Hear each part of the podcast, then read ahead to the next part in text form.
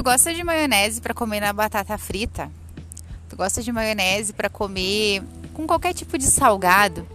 Então vamos inventar uma maionese diferentona, muito fácil de fazer e que tu só vai precisar de um abacate maduro, sal, pimenta do reino e azeite de oliva. Ah, estava esquecendo. Você precisa de suco de um limão médio ou dois limões pequenos.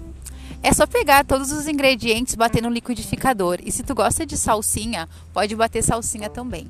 Essa que tá na foto do podcast, eu usei salsinha. E a gente usou para ser o acompanhamento de um chuchu assado em palitos, como se fosse uma batata assada, imitando uma batata frita, que é uma versão bem mais saudável.